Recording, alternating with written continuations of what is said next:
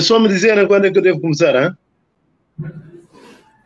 Boa tarde, é, professor Uco. Aqui é o Ricardo Costa e nós estamos no IFRJ, Campus Arraial do Cabo, no seminário Paulo Freire, primeiro seminário Paulo Freire que nós estamos organizando aqui a partir do coletivo Casulo e do grupo de estudos e pesquisas Educação, Culturas e Decolonialidades é, dentro da semana acadêmica do, do IFRJ Campus Arraial do Cabo.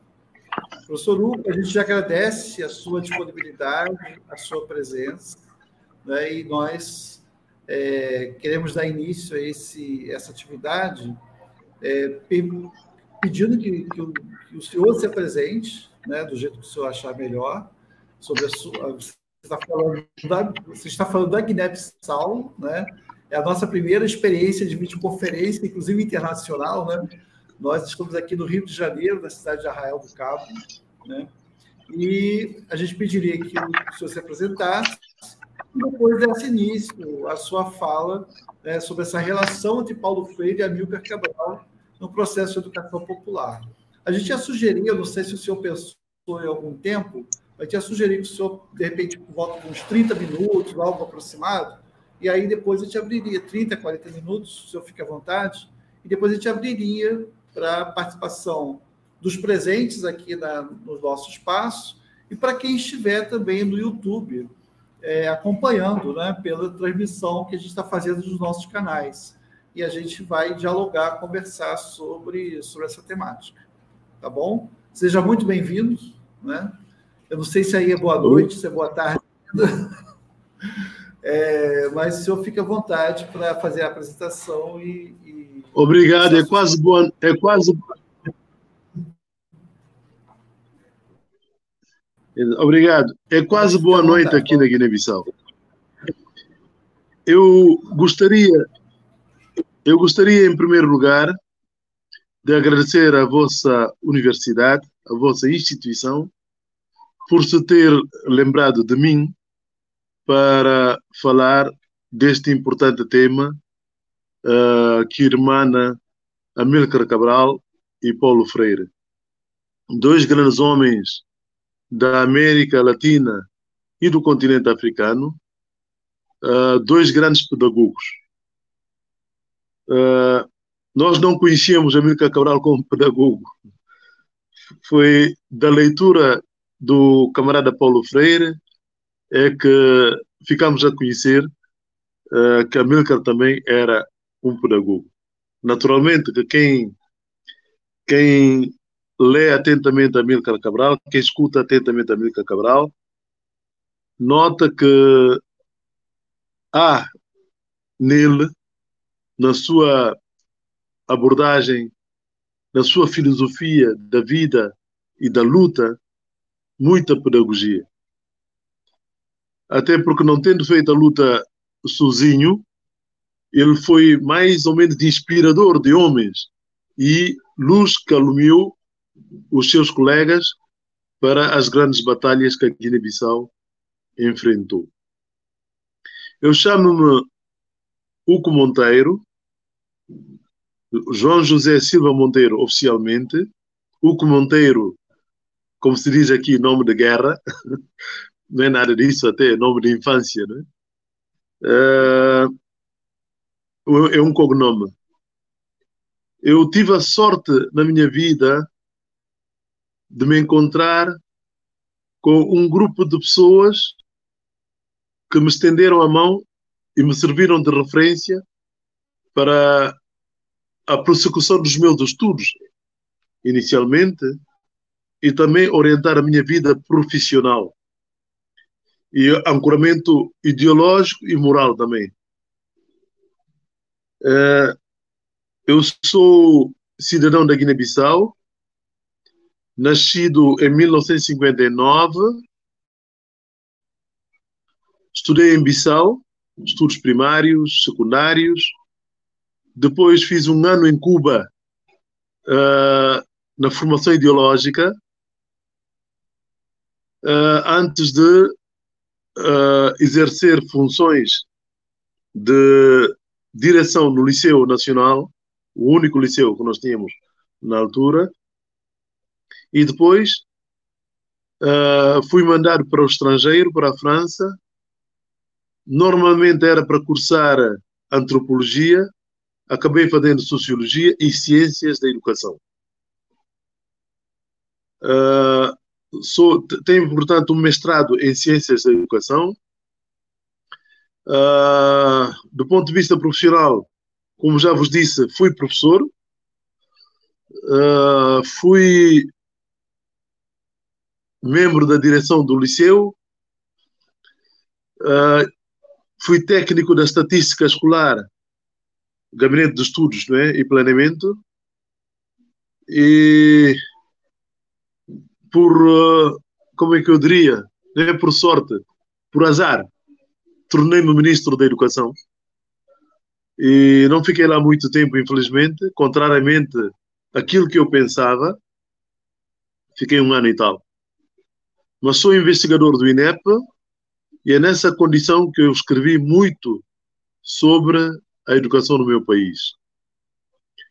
Uh, portanto, eu dizia que na minha vida tive a sorte de me cruzar com certas pessoas, uh, os dirigentes do partido que fizeram a luta pela independência, os primeiros governantes do meu país, que me deram a oportunidade de participar em tudo quanto houvesse a fazer uh, naquela terra, naquela altura, num período épico de 73 até a até uh, um pouco depois de 1980, né? Uh, e nessa caminhada, uma das sortes que eu tive foi de participar na campanha de alfabetização, que nós chamamos aqui campanha de alfabetização de Paulo Freire. Paulo Freire como patrono, como inspirador.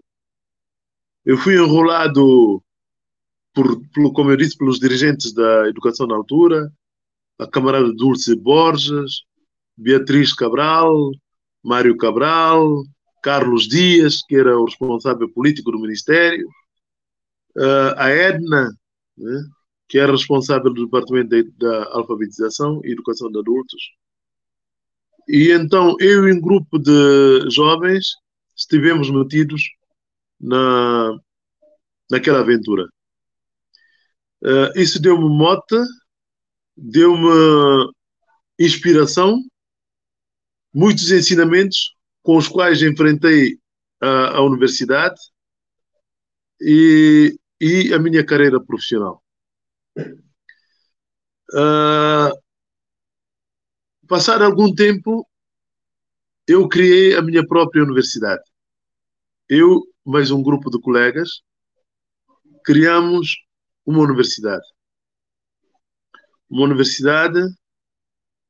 Nesse, no, no, uh, o primeiro propósito foi dar uma prenda ao meu país, ao nosso país, que fazia 30 anos, o seu 30 aniversário da sua independência, mas não tinha universidade. Eu, na altura, dizia: até Afeganistão tem universidade. Até países. Uh, não quero qualificar, mas não concebia haver um país que não fizesse o esforço de se dotar de uma universidade. Muitas vezes aqui na Guiné, uh, mais por conta da cooperação internacional, aliás, duas coisas. Por conta da cooperação internacional, da imposição de certas normas, e por conta também da falta de preparação uh, da parte guinense. Nós, por exemplo, nos anos 70, meados dos anos 70, definimos como prioridade o ensino básico. O ensino básico na Guiné são quatro anos mais dois. Quatro anos de estudos primários mais dois. É isso o ensino básico. Portanto, consideramos que era o patamar de ensino prioritário. Tudo bem. Mas por falta de preparação. E no âmbito da cooperação internacional, essa, essa prioridade uh, ao ensino básico transformou-se, aliás, teve um entendimento, uma, uma, um entendimento que eu diria, eu disse, aliás, escrevi isso muito, fundamentalista. Fundamentalista naquela, naquele aspecto em que, portanto, todo o dinheiro que nós recebíamos da cooperação internacional e todo o dinheiro do orçamento do Estado para a educação tinha que ir fundamentalmente para uh, o ensino básico, tolhendo recursos ao ensino secundário e não encarando, é o pior de tudo, a possibilidade de se criar patamares mais avançados no sistema de ensino guinense. Isso fez com que fique, fiquemos 30 anos envolvidos da independência sem termos esquemas de ensino superior no nosso país. Ensino superior universitário na Guiné-Bissau. É isso que eu chamo interpretação fundamentalista. Então, o, o, o, a nossa aventura de criar uma universidade é, digamos, eh, uma vontade de romper com essa interpretação das prioridades. Por uma razão muito simples. Para haver qualidade no ensino básico, para haver professores de qualidade no ensino básico, para haver pessoas capazes de desenhar políticas nesse patamar definido como prioritário, temos que ter pessoas formadas no ensino secundário, bem, e no ensino superior. Ou seja, que temos que ter a capacidade de pensar o nosso sistema, capacidade de interpelar o nosso sistema, capacidade de avaliar o nosso sistema e capacidade de projetar toda a educação em todos os seus patamares no tempo. E essa capacidade nos falta hoje porque fizemos no passado uma interpretação fundamentalista. Bom, essa é a apresentação da minha pessoa. O que é que eu sou, quem sou e o que é que eu fiz. Estou muito contente de participar neste programa e falar um pouco, dar o meu testemunho sobre aquilo que foi o processo de construção do sistema educativo na Guiné. Eu queria começar logo com um esclarecimento. O nosso tema irmana Paulo Freire e Amílcar Cabral nessa construção. Mas é bom esclarecer que na Guiné, presencialmente, Amílcar Cabral e Paulo Freire nunca foram contemporâneos.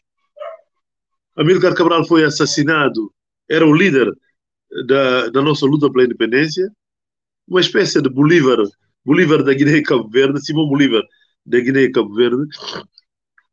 Ele foi assassinado em 1973, logo no início do ano, a 20 de janeiro. E, deixando legados, em termos da educação, deixando legados. Eu vou falar disso depois. Mas uh, o camarada Paulo Freire foi, veio à Guiné em 1975, 1976. E nós começamos a trabalhar com ele, uh, com, a, com, a, equipa dele, o Pablo, o José uh, e outros colegas, Godot, em 1976. A campanha decorreu, a campanha, a grande campanha de alfabetização decorreu em 1976 até 79, 80. Portanto, esse é um primeiro esclarecimento. Mas, entretanto, falarei depois das afinidades enormes, fecundas, existentes entre Paulo Freire e América Coral e que tornaram possível a, a atração recíproca e a vinda, posteriormente, do camarada Paulo Freire a, a, Guiné-Bissau.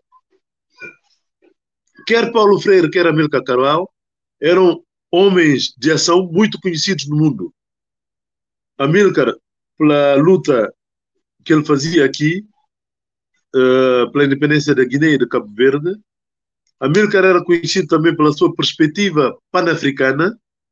Uh, não escolheu lutar por um único país, escolheu lutar e juntar esforços desses dois países na luta pela independência e encarou a possibilidade dos dois países formarem um único país após a independência. Paulo Freire pedagogo conhecido no mundo inteiro pelo seu trabalho no Brasil, mas também na América Latina, nomeadamente no Chile, e posteriormente no Conselho Mundial das Igrejas, uh, uh, em Genebra, e foi a partir dali que nós tivemos contato com ele e ele aceitou vir ajudar a Guiné-Bissau. Uh, em 1976, eu estava, eu era jovem, uh, tínhamos começado a alfabetização, fiquei doente, vim a Bissau, encontrei-me com um grande cantor, uma referência, um líder da juventude da Guiné naquela altura, infelizmente faleceu posteriormente.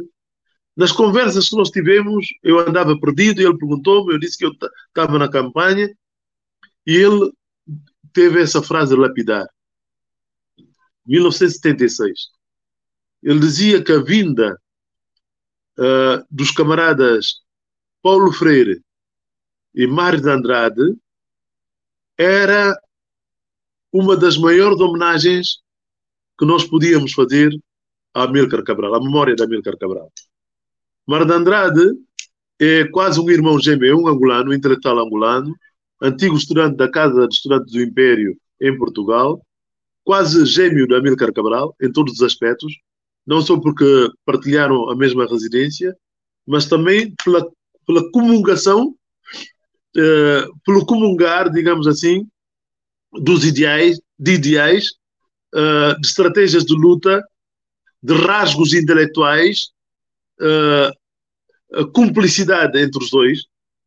Ele escolheu vir a Guiné-Bissau em vez de ir a Angola, fixar residência e trabalhar conosco. Uh, uh, Zé Carlos Soares dizia que era uma das melhores, uma das maiores homenagens feita, feita a, a, a Amílcar Cabral. Até 1975, nós tomamos a nossa independência em 1973, uh, ah, alguns meses após o assassinato do camarada Amílcar Cabral. Mas até 1975, a alfabetização era um parente desconhecido ou parente pobre, pobre ou quase, quase desconhecido, na agenda de política pública da educação do governo colonial, que partiu precisamente em outubro de 1974, né? Uh, uh, e a Guiné-Bissau acede à independência total, portanto, controle não só das, não só das regiões libertadas pela guerrilha no âmbito da, da, da, Guerra de Libertação Nacional, mas também uh, as, as regiões, as localidades importantes do país que tinham sido ocupadas, fi, tinham ficado ocupadas pelos portugueses até 1974, foram entregues uh, oficialmente aos novos poderes, uh, ao movimento de libertação que ganhou a Guerra de Libertação, portanto, o PAIGC. Portanto, até essa altura, não havia alfabetização, educação de adultos, não havia. Ah, houve algumas experiências esporádicas durante a luta da liberação nacional, lá na zona controlada pela guerrilha, algumas, uh, digamos, experiências esporádicas mas nada que constituísse uma política, um programa, uma agenda transformadora. Essa agenda só veio depois da independência total. Nessa altura, nessa altura, a Guiné vivia um contexto, como vocês sabem, porque também viveram isso, nas campanhas da independência ou guerras de libertação, constrói-se um contexto revolucionário, um contexto de transformação. É, aconteceu a mesma coisa na Guiné-Bissau. Aconteceu a mesma coisa na Guiné. E uma das primeiras coisas que, que os novos poderes, as novas autoridades chamaram à colação era levar a cabo uma campanha de alfabetização para erradicar o analfabetismo da Guiné-Bissau. Nós tínhamos ouvido falar, porque a nossa guerra da independência foi apoiada pelo campo socialista da altura, não é? Antes da queda do muro de Berlim. Era a União Soviética, era a Alemanha, a Alemanha Democrática, a Hungria, a, a, a, Ucrânia, a República de Cuba. E nós tínhamos experiência de Cuba, alguns de nós estudámos em Cuba. Uh, aprendemos que em 1959, 1960 mais propriamente dito, a Revolução declarou que ia, ia digamos, erradicar o analfabetismo desse território, dessa ilha. E os cubanos conseguiram. Conseguiram. E então, aqui na Guiné, falou-se muito dessa experiência e fomos tentados muitas vezes a recorrer ao mesmo método pelos cubanos. Mas, entretanto, como esse método implicava fechar escolas, uh, o presidente Luís Cabral, irmão mais novo do camarada Amílcar Cabral, que era presidente da República na Guiné-Bissau, achou por bem não ir por esse caminho, uh, que se assemelhava mais a uma punição da juventude urbana, mais do que, digamos, a obediência a uma agenda, a agenda transformadora. Por, ele, ele não queria ser mal compreendido. Na mesma altura, uh, ouvimos falar também no Brasil e em Chile. No Brasil, num, num espaço curto de tempo, uh, graças ao método de Paulo Freire, cerca de 150 trabalhadores uh, passaram do estado de gente que não sabia ler e escrever para uh, alfabetizados. O camarada Mário Cabral, que estava à testa do, do Ministério da Educação, na altura comissariado, subcomissariado da Educação, uh, optou por este, por este método. Optou pelo método de Paulo Freire. Entrou em contato com o camarada Paulo Freire, uh, no diálogo que se seguiu, ele teve anuência e, e nós recebemos na Guiné uh, o camarada Paulo Freire e a sua equipa. Há uma foto, uma maravilhosa foto da chegada do camarada Paulo Freire ao aeroporto de Bissau, uh, uma foto memorável. Era o início de uma grande aventura, início de uma nova fase da luta de libertação nacional.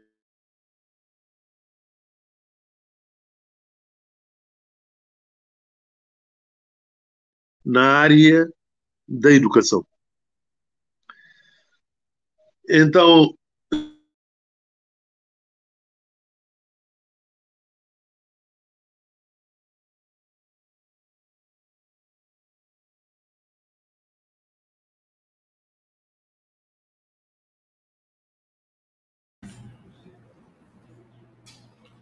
Professor Upa, a gente está com, com, algum problema de conexão.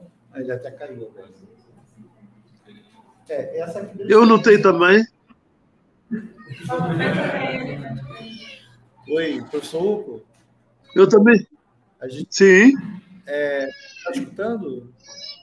A gente está com um pequeno problema de conexão, né? Está tá tendo muita. É, tá tendo muito. Muitos cortes. É, aí eu estava pensando o seguinte: não era o caso da gente já abrir uma conversa, né? E de repente, de repente até uhum. pela experiência dos companheiros aqui que estão presentes, até quem está na, na internet quiser participar, da gente Exato. perguntar alguma coisa e, e, e, e ter uma resposta mais direta. Muito bem. Sua, Muito bem. Aquele ponto específico, pra, por causa desse problema Exato. de conexão, né? Porque a gente acabou perdendo algumas partes da sua Está fala. bem. Está bem. isso? Está bem, está bem. Repente, está bem. Que seja mais um diálogo. É, não, eu acho que é, a, a, discussão da a participação do Paulo Freire na, nesse processo da Guiné-Bissau tem uma importância enorme, né? Desse, da, da, tomada de posição do Paulo Freire, né? inclusive como, né, segundo nós já conversamos antes a respeito. Né? Não, estou a ouvir muito mal também. Estou a ouvir muito mal também. Pode repetir a questão? Vou repetir. É, a nossa tem uma. Nós temos uma leitura de que a participação do Paulo Freire no processo de alfabetização, de educação popular na Guiné-Bissau foi foi importantíssima para sua tomada como militante que abraça a causa comunista né, e se autodefine como camarada. Eu queria que, de repente, você comentasse alguma coisa sobre isso. Eu estou abrindo aqui uma primeira questão né, para, de repente, a gente conseguir, dessa forma de diálogo, talvez é, é, viabilizar essa transmissão. Conseguiu escutar bem? Muito bem. É, ah, Muito bem. Se eu, se eu percebi bem, é a importância da participação do Paulo Freire nesse processo da Guiné-Bissau. Isso. E, e, até porque nós chamamos, nós temos dificuldades em chamar o Paulo Freire, uh, não dizendo camarada. Estão a ouvir? Estão a ouvir? Estamos escutando, estamos Estou... ouvindo. Isso. Está bem, está bem. Portanto, uh, sabem, uh, a, a, nossa luta e a luta do camarada Paulo Freire tinha muita coisa em comum. Era a luta dos oprimidos. A nós, nós, no nosso caso, era uma opressão colonial, éramos um povo colonizado e que decidiu pegar em armas para lutar contra essa dominação colonial. O camarada Paulo Freire luta, lutou no Brasil, no Chile e no mundo inteiro para libertar o homem. Libertar através da educação, libertar através da palavra, libertar através do enfim, da oportunidade de ir mais longe. Oportunidade de se educar. Então, quando, quando o camarada Paulo vem cá, ele não conhecia, conhecia a África, né? porque tinha viajado para a Tanzânia, novamente porque aquele país também teve uma experiência socialista interessante, uh, graças à, à liderança pós-colonial né? de, de, daquela terra. Mas na Guiné, a importância da Guiné é que era um país de luta armada. O que é que é um país de luta armada?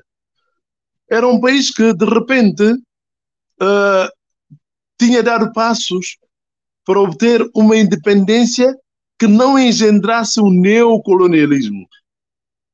Ou seja, uma perspectiva de ruptura radical em relação à dominação colonial. Mas também, do ponto de vista prático, era um processo que tinha como objetivo elevar substancialmente o nível de vida das populações elevar o nível de vida através da escola, através do acesso à saúde, através da melhoria dos processos de produção, aumento da produção, melhoria da qualidade alimentar do nosso povo, melhoria da, da, das comunicações, comunicações, uh, uh, digamos,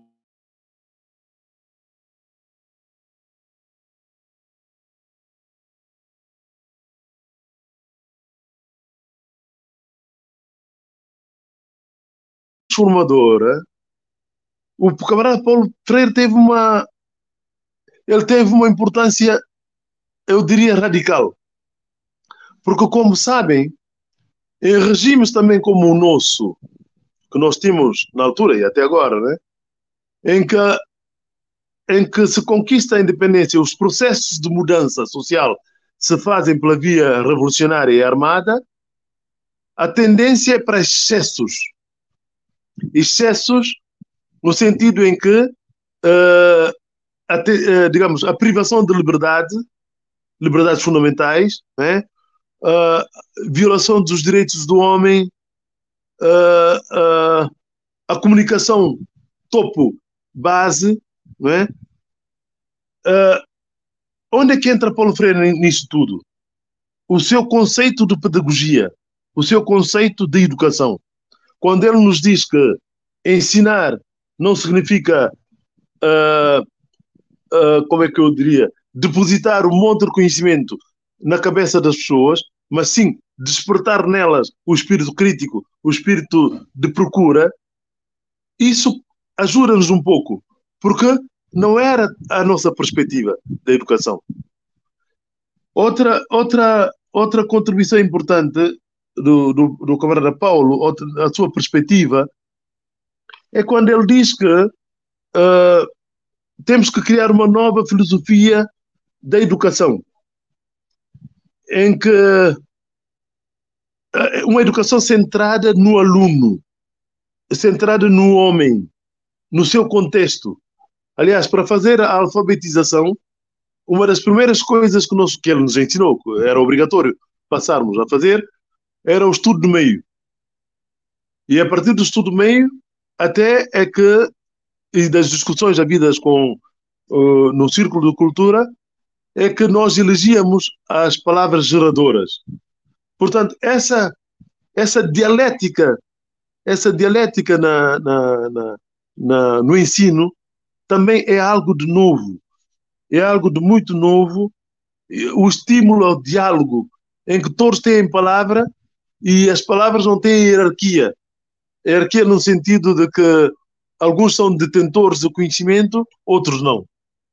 Isso foi muito importante, portanto, é era uma irmanação de contribuições pedagógicas do Paulo Freire e contribuições revolucionárias da vontade, vontade política, vontade de ir para a frente, eh, que nós herdamos da nossa luta, da Amílcar Cabral, do Luís Cabral, daqueles que nos dirigiram. Não sei se eu me fiz entender, mas esta é a resposta que eu tinha para a, a questão colocada. Alô? Alô? É, Alô? Perfeito, professor. Foi, foi bem compreensivo. Todo mundo entendeu sua resposta, tá? Conseguimos entender perfeitamente dessa vez. É, o professor o Francisco Renê Moreira, que está nos acompanhando a partir de Manaus, no Amazonas, ele tem uma, uma pergunta também, que está aí na tela. Né? Como se deu na tá prática bem? a educação da Guilherme tá. Oi, está escutando? Tá, professor Uco. Tá. É, nós não, entendemos não estou ouvindo muito bem. Não estou ouvindo muito bem. Tá? Não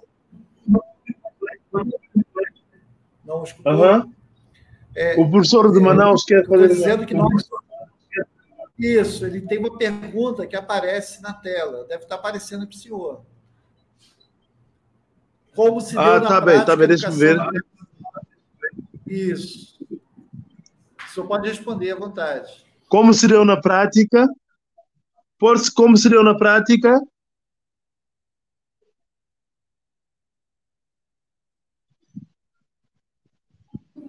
A educação na Guiné-Bissau. Ah, pois, como ficou na prática. Como funcionaram as escolas. Ah, tá bem. E como se a Olha, olha é, professor, eu já vi, eu já vi. Eu já vi. Quando nós chegamos em 1974, outubro de 74, e assumimos as rédeas do país completamente, novamente estava na mesa a possibilidade de fechar as escolas e mandar toda a gente para o campo. Mao Tse-tung tinha feito isso, não é? Uh, e também porque, de repente, nós deparamos com questões de fazer funcionar certos patamares do ensino, nomeadamente o ensino secundário. O ensino secundário na Guiné, uh, nós não tínhamos professores nacionais formados para ensinar no ensino secundário. Ao nosso socorro, houve um entendimento de, das novas autoridades com Portugal, que nos mandou um grupo de cooperantes, cooperantes, ou seja, assistência técnica, professores que vieram dar aulas no único liceu que nós tínhamos. Mas também utilizamos, foram, foram utilizados os estudantes bolseiros ou não da Guiné e de Cabo Verde que estavam em Portugal e que desceram para a Guiné, vieram todos para a Guiné, dar a sua contribuição. Eles é que fizeram funcionar o liceu. Isso é um. Dois, uh, na época colonial, o ensino era elitista. Nem toda a gente tinha direito a entrar para a escola, nomeadamente a escola primária, escola primária de quatro anos. Nós, o que é que nós fizemos? Abrimos escolas em tudo quanto é canto, aproveitando todas as capacidades existentes, nomeadamente os alunos que terminaram o liceu nesse ano tiveram de dar aulas. Os alunos que estavam ainda estudando no liceu tiveram de dar aulas. Os alunos, muitos voluntários, foram enviados para, para, para o interior do país uh, dar aulas. Uh, a palavra de ordem era todos aqueles que sabiam alguma coisa devem ensinar aqueles que não, não sabiam. Essa é uma palavra de ordem lançada por Amílcar Cabral desde, desde 1965. Portanto, assim é que uh, começamos. O primeiro passo era estender o acesso, o direito à educação a todos aqueles que quisessem, sejam adultos, campanha de alfabetização, sejam uh, mais novos, através de, de, de, digamos, construção de escolas, barracas, escolas em barracas, uh, uh, em todos os sítios. Naturalmente que um processo como esse uh, engendra problemas de qualidade. E às vezes também outros tipos de problemas, tal como aconteceu conosco na alfabetização, problemas de, de continuidade. Vou falar das duas coisas rapidamente. Problemas, problemas da qualidade é que nós enviamos para, para, para as escolas pessoas que não estavam preparadas para ensinar. Não têm nenhuma preparação pedagógica, nem conhecia a didática do ensino. Uh, naturalmente que foram ensinar aquilo que aprenderam e como aprenderam. Às vezes até reproduzindo a pedagogia bancal, bancária, se nós quisermos assim. Ou seja, o professor chega, uh, mete um monte de coisas na cabeça dos alunos e quando tiver a fazer provas, os alunos têm que regurgitar e dizer aquilo que o professor disse. Não ensinamos a pensar. Bom, mas a nossa ideia inicial era apenas uh, prolongar a competição com o poder colonial que nos tinha vedado acesso à escola e nós decidimos democratizar a escola. Democratizar no sentido da massificação da massificação. E essa massificação uh, teve efeitos práticos, na medida em que, em 1975, por exemplo, transformamos todos os quartéis coloniais, e Deus sabe, sabia quartéis na Guiné, transformamos os quartéis em escolas. Uh, a reconversão de, de, de, antigos militares, mesmo os nossos militares da, da, da luta de liberação nacional, em professores. Ao mesmo tempo, também, uh, como eu disse, uh, democratizamos o ensino, mas tínhamos que fazer a revisão de algumas matérias gritantemente coloniais, na área da história, na área da geografia, mesmo no ensino da língua portuguesa. Por quê? Porque uh, uh, é aquilo que nós não pudéssemos controlar, está bem, a gente continuava fazendo a reprodução mas uh, tudo quanto chocasse, constituísse algum obstáculo ideológico com o nosso processo, nós tivemos de mudar. Fizemos essa, essa, essa, essa revisão do conteúdo através da supressão de certas disciplinas, nomeadamente a religião moral. Nós viemos da, das matas, um pouco comunistas, né? E, e suprimimos a religião moral no, no, no, no currículo da escola. E no lugar da religião moral, no lugar da, da religião moral e de alguma educação cívica, nós criamos uma disciplina que se chamava formação militante. É uma disciplina de doutrinamento de, de, das massas. Né? Uh, uh, que introduzimos o trabalho produtivo porque criticamos muito, desde o tempo da Amílcar Cabral, uh, criticava-se muito que que o, ensino colonial era elitista, livresco e que ensinava o desprezo ao trabalho manual. Uma das primeiras coisas que nós fizemos uh, é, foi então introduzir a todos os níveis uma disciplina que se chamava trabalho produtivo. O trabalho produtivo era, era, era, servia para ensinar as técnicas de produção, mas tinha um, um, uma componente ideológica, que era uh, levar os alunos a não desprezarem o trabalho manual e a não desprezarem aqueles que eram chamados a fazer o trabalho uh, manual. Uh, não era possível fazermos tudo isso se os poderes, os novos poderes, as novas autoridades, não conferissem à educação um bolo importante, uma fatia importante no orçamento geral do Estado. Antes de nós, antes da independência, era pouca coisa, poucas escolas, uh, sem materiais uh, didáticos, uh, sem livros para estudarmos. ora, tudo isso exige dinheiro. o, as novas autoridades decidiram conferir, logo em 75, 12% do, do Orçamento Geral do Estado à, à, educação. E progressivamente isso foi subindo. Infelizmente, as, as múltiplas uh, manifestações de instabilidade, golpe de Estado, processos violentos que nós tivemos, políticos violentos que nós tivemos, não permitiram que, que houvesse continuidade que houvesse conteúdo nessa matéria. Portanto, isso é que eu posso dizer uh, relativamente a, ao que é a escola. É, é, um espetáculo, eu posso vos assegurar, que é um espetáculo dessa altura a esta parte, ver como é que nos bairros, nas aldeias, os alunos vão à escola, os, o, os pais mandam os alunos na escola. Bom, eu digo isso com um pouco de entusiasmo, mas não é tanto verdade quanto isso. Uh, uh, em muitos sítios, em muitos sítios havia dois problemas graves. Um era o problema das raparigas na escola.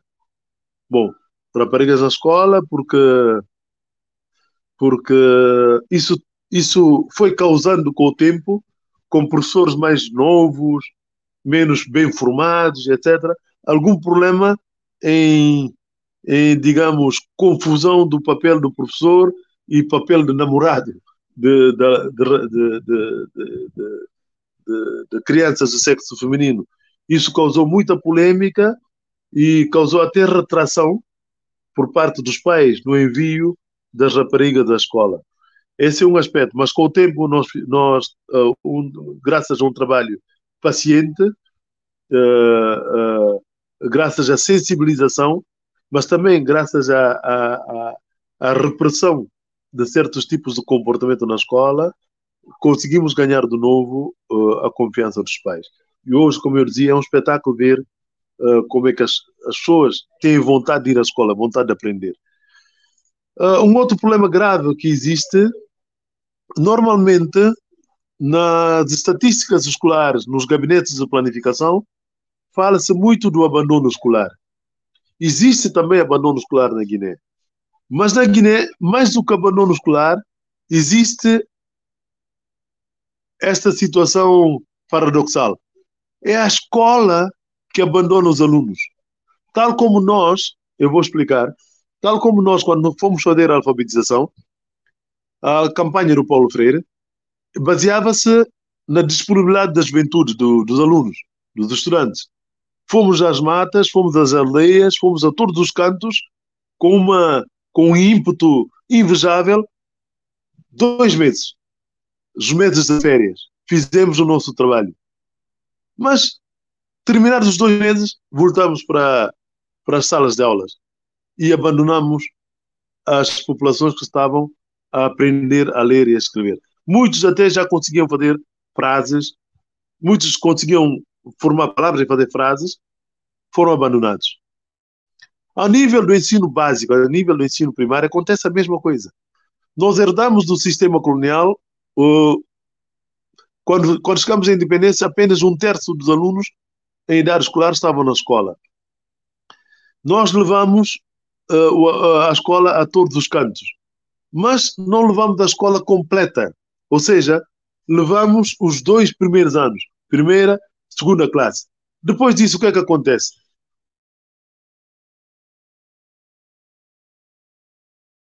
Temos alguns centros populacionais que acolhiam uh, quatro anos de ensino da quarta classe.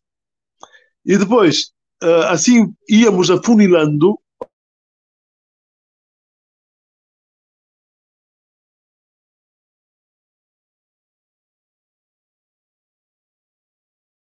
significava também uh, sistema incompleto.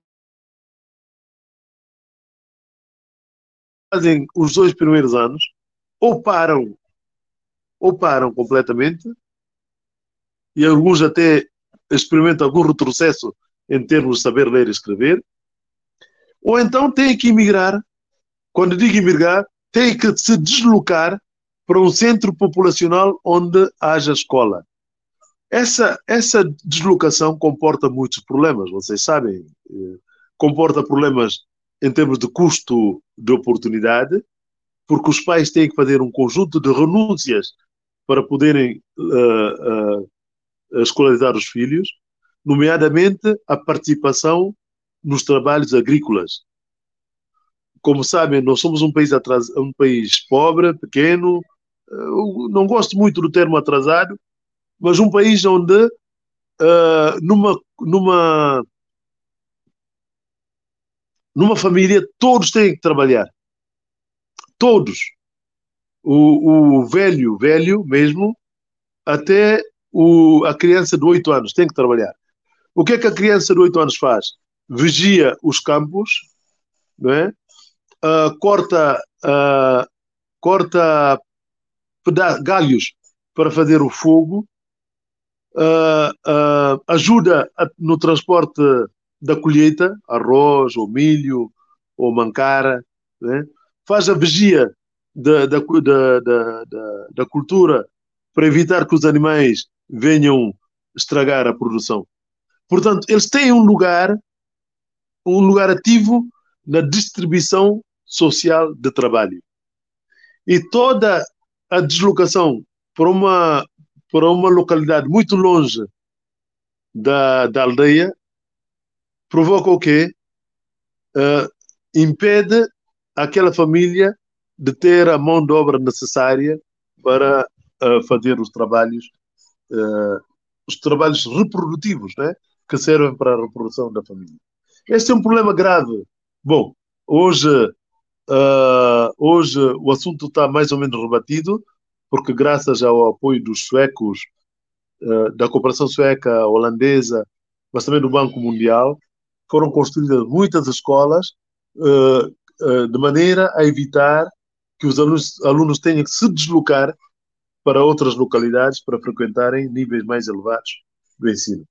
Mas eu, na minha época, por exemplo, toda a Guiné-Bissau, como país, só tinha um liceu em Bissau isso significa que todos os alunos de todos os cantos do país tinham que vir cá para estudar, para frequentar o ensino secundário. Progressivamente, essa, essa, esse aspecto também uh, uh,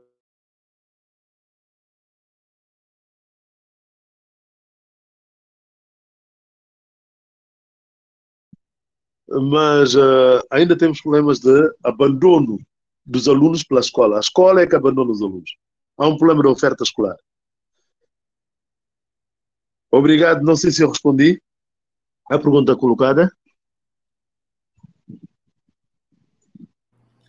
Respondeu sim. Alô? Alô, alô, respondeu a, é, a pergunta que foi colocada. E me parece que tem mais duas perguntas aí que foram apresentadas pelos participantes e que estão agora na tela. O senhor está conseguindo ver a tela? Estou na tela. Eu vou ver, vou ver, vou ver. É que eu estou trabalhando com o telefone. Estou a trabalhar é com o telefone. vou ver, vou ver. qual é a sua leitura atual, avanços e dificuldades da educação na Guiné-Bissau? Bom, esta é uma questão muito importante. Uh, avanços e recuos na educação na Guiné-Bissau. Uh, se repararem bem, ou quem conhece a Guiné-Bissau, nos primeiros anos da independência, durante a guerra de, de, guerra de libertação nacional, guerra da independência, e nos primeiros anos da, da, da independência, o que nos caracterizava enquanto governo era a vontade política. O que é que, o, o que, é que eu chamo vontade política? Era, digamos, a, a, a colocação nas políticas públicas do governo assento sobre acessibilidade, formação de professores, disponibilização de materiais escolares, fazer funcionar regularmente as escolas, construir escolas de forma que todas as, as localidades importantes tenham uh, os, os, os, uma oferta aceitável. Uh, é, é, isso que eu chamo. E, e, e, a implicação, o envolvimento das mais altas autoridades do país com as questões da, da educação. Uh, hoje não temos isso, infelizmente. Não é hoje, uh, 2022, mas de algum tempo para cá, isso desapareceu. Isso desapareceu, primeiro, por conta do programa de ajustamento estrutural, da educa... Uh, ajustamento estrutural, assinado com o FMI e Banco Mundial, em que houve, portanto, política de austeridade que a Europa conhece neste momento, muitos países conhecem, uma política de austeridade, uma política de racionalização ao extremo dos meios que se colocam para uh, uh, o desenvolvimento do país. Uh, respondendo apenas à questão do equilíbrio orçamental, não, não, acumular déficit, né? uma visão economicista do desenvolvimento. É, de facto, é importante que um país não acumule tantos déficits. Bom, mas o país mais desenvolvido do mundo é o país que mais deve no mundo também, não é? é, é são os Estados Unidos, não é? Bom, eles têm, eles fabricam dólares cada vez, cada vez que, que estão em dificuldades. Os, os nossos países não têm essa, essa possibilidade. Bom, aliás, uh, tivemos no início, né? agora não temos. Portanto, a racionalização, a racionalidade econômica ganhou assento em relação àquele voluntarismo político que existia nos primeiros anos da independência, em que o, o, o mais importante era o homem, o mais importante era a educação, o mais importante era a, a, acesso à saúde para todos, a, a alimentação equilibrada para todos, né? programas de alimentação. Tudo isso desapareceu, infelizmente. Bom, de, também desde 1994 para esta parte, uh, os governos uh, houve, digamos assim, a democratização uh, da política, a democratização do sistema uh, político. No entretanto, muitos problemas quanto à alocação de recursos para aquelas áreas que são prioritárias. Uh, isso faz com que certos setores da governação sejam deixados, deixados por conta, nomeadamente a educação. Isso traduz em quê? Em falta de pagamento de salários, em greves, greves contínuos no sistema, paralisações uh, uh, contínuas no, no, no, sistema e, em contraponto, o governo decreta ano todos passaram, todos os alunos passaram. Ou seja que, de algum tempo para cá, estamos a fingir que educamos,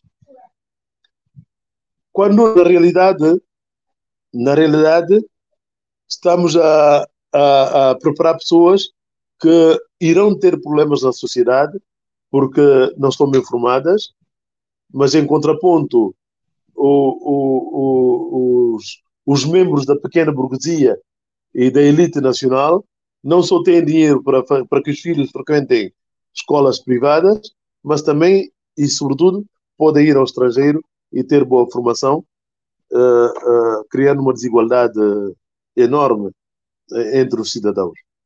Há um problema enorme em relação à educação na Guiné-Bissau. E esse problema tem como nome, por um lado, o comprometimento do governo, o grau do compromisso do governo, ou do, dos governos, né, em relação ao ensino, né, uh, uh, a capacidade de fazer funcionar regularmente as escolas, né, e aposta na qualidade. Uh, sem falar, sem falar na questão da, uh, da, da promoção da igualdade uh, dos cidadãos perante a escola, que se faz através do, do, do, aumento do acesso, né? permitir que todos tenham acesso à escola, a uma escola de qualidade e que possam evoluir o quanto possam, né? quanto tenham capacidade. Não sei se eu respondi. Não sei se eu respondi, mas estou à disposição. Respondeu, professor, respondeu. É, tem uma, uma próxima pergunta né, é da Sol Salinas. Como aconteceu o preparo dos docentes para a revolução da educação? Conseguiu ser implementado em todas as escolas, na maioria? Como? Como aconteceu o preparo Não. dos docentes para a revolução da educação? Educação. Está escutando bem? Está é, é, tá na tela, professor. Eu sei que o áudio está ruim para a gente conseguir se entender. Então, o Antônio, que está na operação aí do, da, do nosso sistema. Está tá na, tela, na está na tela. Isso. Está bom, vamos ver. Como aconteceu o preparo dos docentes para a revolução da educação? Conseguiu ser implementado em todas as escolas, ou na pelo menos. Bom, uh, uma pergunta desafiante. Naturalmente que não pode haver, não pode haver democratização do ensino e não pode haver ensino de qualidade se não acautelarmos a, a formação dos professores. Em 1973, Uh, não, 1968, portanto, alguns anos antes da independência, uh, o poder colonial criou uma escola de formação de professores de posto. Não eram professores primários, hein? professores de posto, ou seja, professores que eram capazes de lecionar primeira e segunda classe.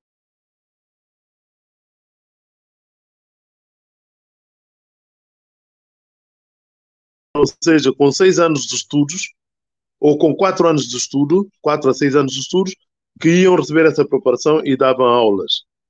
Bom, isso ajudou de facto a, a massificar o ensino. Nós também uh, herdamos esse sistema e nós fizemos, uh, não diria a mesma coisa, mas quase a mesma coisa durante a Guerra de Libertação Nacional.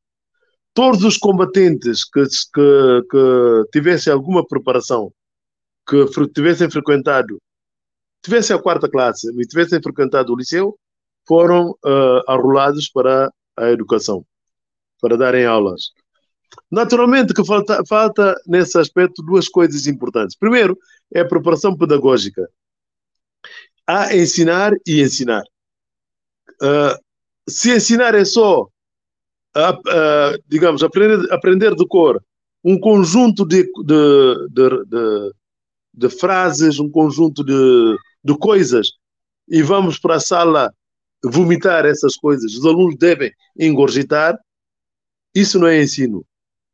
Isso não é ensino e essa é a razão porque uh, uh, uh, há, há, muitas reprovações né, nas escolas, há muitos atritos na carreira escolar dos alunos, mas, sobretudo, conhecimentos muito escassos, né, quando forem confrontados com a necessidade da prática de fazer alguma coisa.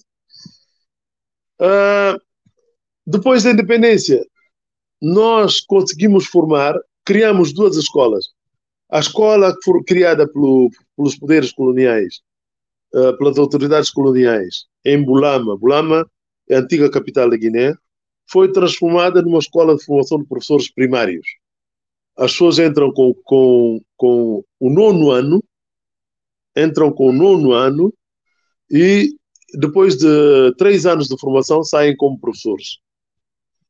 Uh, Em 1979, graças a, a uma cooperação, graças à cooperação alemã, cubana e alemã, cubana e portuguesa, criamos pela primeira vez na Guiné uma escola de formação de professores para o ensino secundário. No início também, no início também o, o, o, a condição de entrada era muito baixa. Né? Nós começamos com alunos do décimo ano, mas hoje, para entrar para essa escola, os alunos devem ter décimo segundo ano.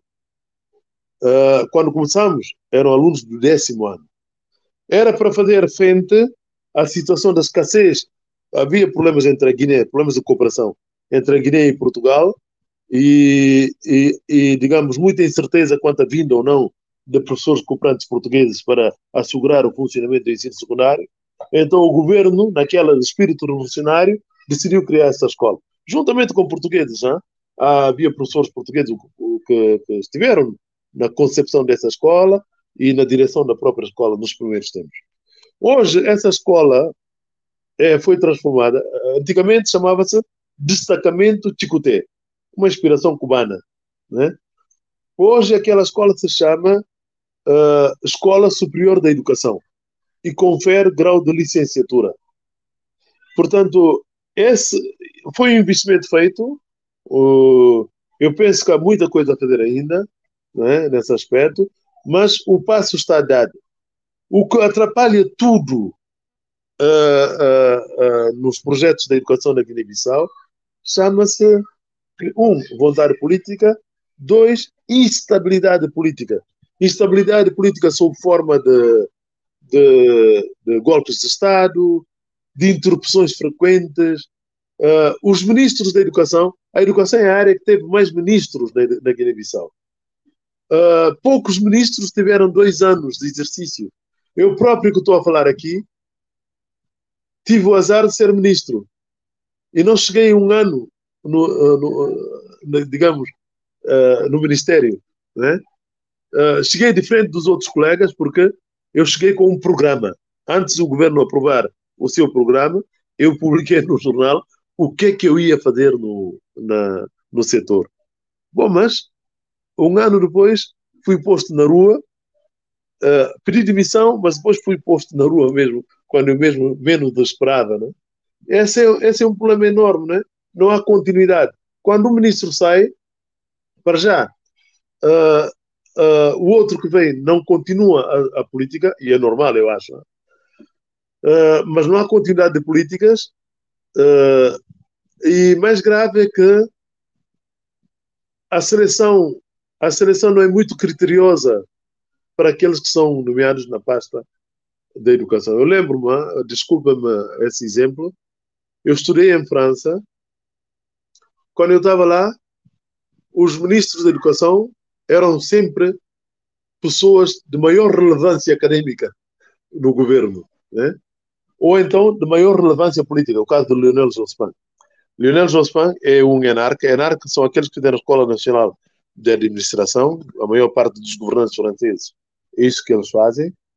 Lionel Jospin era chefe do Partido Socialista e era ministro da Educação até, até ser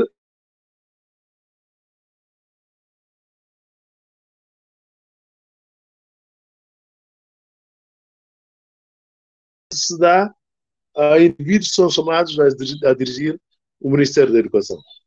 Relevância acadêmica, científica ou então relevância política. Política não no sentido de politiquice, política daquele que é capaz de levar o governo a tomar medidas levar o governo a, a, a adotar uma agenda, levar o governo a eleger a transformação numa realidade com base em políticas. Não sei se eu respondi.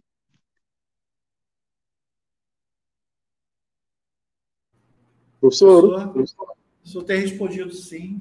Eu acho que a gente está caminhando pelo horário do nosso final. Né? A gente tem uma, uma última pergunta do professor Luiz Cláudio sobre as eleições legislativas, né?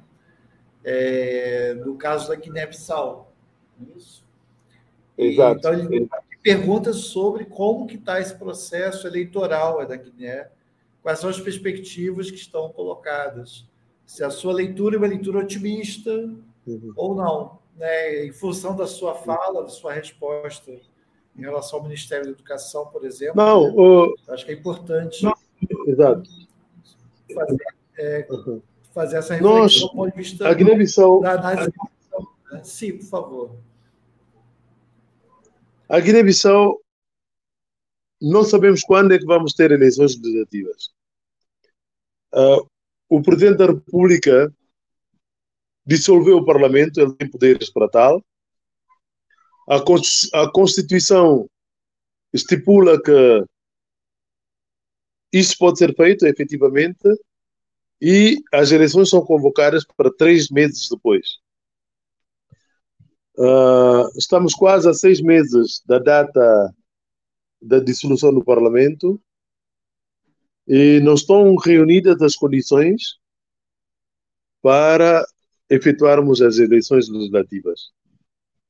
Estamos numa situação uh, instável.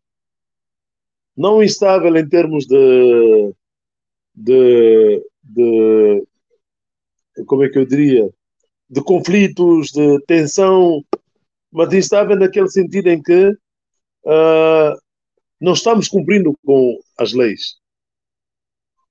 E isso é um problema. Ora, não, não sabemos quando é que vamos ter eleições, porque o Parlamento foi dissolvido e o Conselho Nacional Eleitoral, o, o, a, a instituição chamada a organizar eleições, está caduca. Está caduca e só pode ser renovada por um Parlamento que estiver em funções. Ora, o Parlamento está dissolvido. No meu ponto de vista, e isto não é muito guinense, hein? Eu peço desculpas aos, aos meus compatriotas, no meu ponto de vista, tem que haver um acordo político para sanar a situação. Ou seja, os partidos que, que, representados no Parlamento e se calhar também os outros, mas sobretudo aqueles que estão representados no Parlamento, apesar do Parlamento estar dissolvido, devem se reunir e decidir o que é que deve ser feito. No meu ponto de vista, deve ser feito é criar uma nova comissão consensual. Uma nova comissão consensual. E respeitando as últimas eleições legislativas. Ou seja, uh, uh, na atribuição do presidente do órgão, do secretário executivo do órgão e dos, dos outros conselheiros. O Guinense, infelizmente, o Guinense, infelizmente, eu tenho muita pena em dizer isso, nós, nós preferimos o conflito. Preferimos o, a, o como é que eu diria, relações de força, de poder. Uh, quem mais pode, mais manda. Sabendo que tudo isso complica posteriormente, né? Na, na, na próxima esquina já há problemas, já não sei quanto. Não quero chamar nomes, mas já há problemas. Porque uh, em vez de nos sentarmos à volta de uma mesa e dizer há este problema aqui, a lei prevê isto, não podemos fazer, se calhar, como a lei diz, mas o mais próximo possível. Não é fazer contra o que a lei diz, nunca. Esse é o problema que estamos a viver neste momento, né? Uh, tem que haver uma nova marcação da data de eleições. E esse problema do, do, da Comissão Nacional de Eleições tem que ficar resolvido, senão não há eleições. Depois vê-se logo, eh, também está a decorrer o recenseamento.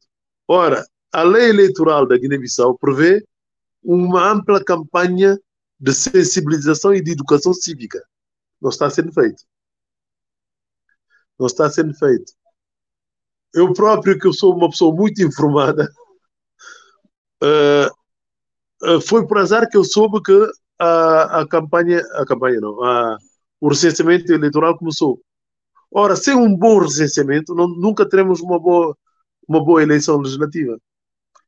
Uh, o recenseamento é uma condição da sinceridade eleitoral. Da sinceridade eleitoral. O que é que eu chamo de sinceridade eleitoral? a criar condições para que na, as urnas traduzam a vontade popular. E eu aprendi, quando eu estudava fora, que não se organiza eleições para ganhá-las. Bom, mas o, o pensa que quem está no poder deve ganhar eleições. É muito complicado. Nós precisamos de, de boas eleições legislativas porque uh, delas vão sair o governo, o próximo governo da Guiné-Bissau. E delas também decorrem a qualidade da política pública que teremos nos próximos tempos. E a qualidade uh, dos instrumentos de que vamos nos dotar para interpelar a nossa realidade e transformá-la no sentido de melhoria da qualidade de vida das nossas populações. Escola, hospitais, nova tecnologia, a segurança, a melhoria da produção, é? melhoria da balança de pagamentos, melhoria da balança comercial. É? Tudo isso depende das políticas públicas que foram conduzidas na altura própria e essas políticas públicas vão depender também, naturalmente, é? De, da qualidade do governo que vamos ter. Não sei se eu respondi, mas é aquilo que se me oferece dizer relativamente a essa questão. Perfeito, professor, perfeito. Acho que nós entendemos aqui. É, então, nós estamos caminhando aqui para o final. Nós, mais uma vez, agradecemos a sua disponibilidade, a sua participação aqui no nosso evento, no nosso seminário. Com certeza, a sua contribuição foi fundamental para a gente continuar nossos debates, nossos estudos sobre Paulo Freire essa relação com a Guiné-Bissau é uma relação importante desse processo de conhecimento sobre a obra de Paulo Freire, sobre a metodologia de Paulo Freire. E, mais uma vez, nós agradecemos e esperamos que o senhor visite o Brasil em breve e nos procure. Né? O senhor tem os nossos contatos. Né? Se der o prazer de puder dar esse prazer de né, nos, encontrar, nos encontrarmos, né? marcarmos algum evento presencial, a gente vai ficar muito feliz. Né? Então, é, caso eu queira dar umas palavras finais, mais uma vez aqui da nossa parte, do Coletivo Casulo, do Grupo de Pesquisa, de Estudos, de Pesquisa, Estudos, Culturas, é, Educação, Culturas e Decolonialidade, e por parte do IFRJ, Campus Arraial do Cabo, nós agradecemos a sua participação né, nesse nosso seminário Paulo Freire. Tá? Obrigado mais uma vez. Muito obrigado. Muito obrigado. Para mim foi uma honra, um privilégio enorme de tomar parte neste seminário. Acredito que, na mínima oportunidade que eu tiver, eu faço sinal em como eu vou ao Brasil e gostaria de estar uh, numa presencial convosco. Uh, mas também quero aproveitar este ensejo para exprimir a minha gratitude, exprimir também o meu desejo uh, de ter mais colaboração com, com os senhores, com a vossa instituição, de maneira a fortalecer esse embrião do ensino superior nascente na Guiné-Bissau. Não se esqueçam, o mundo é comum. Se alguma coisa não correr bem aqui, vai ter reflexos no Brasil e vice-versa.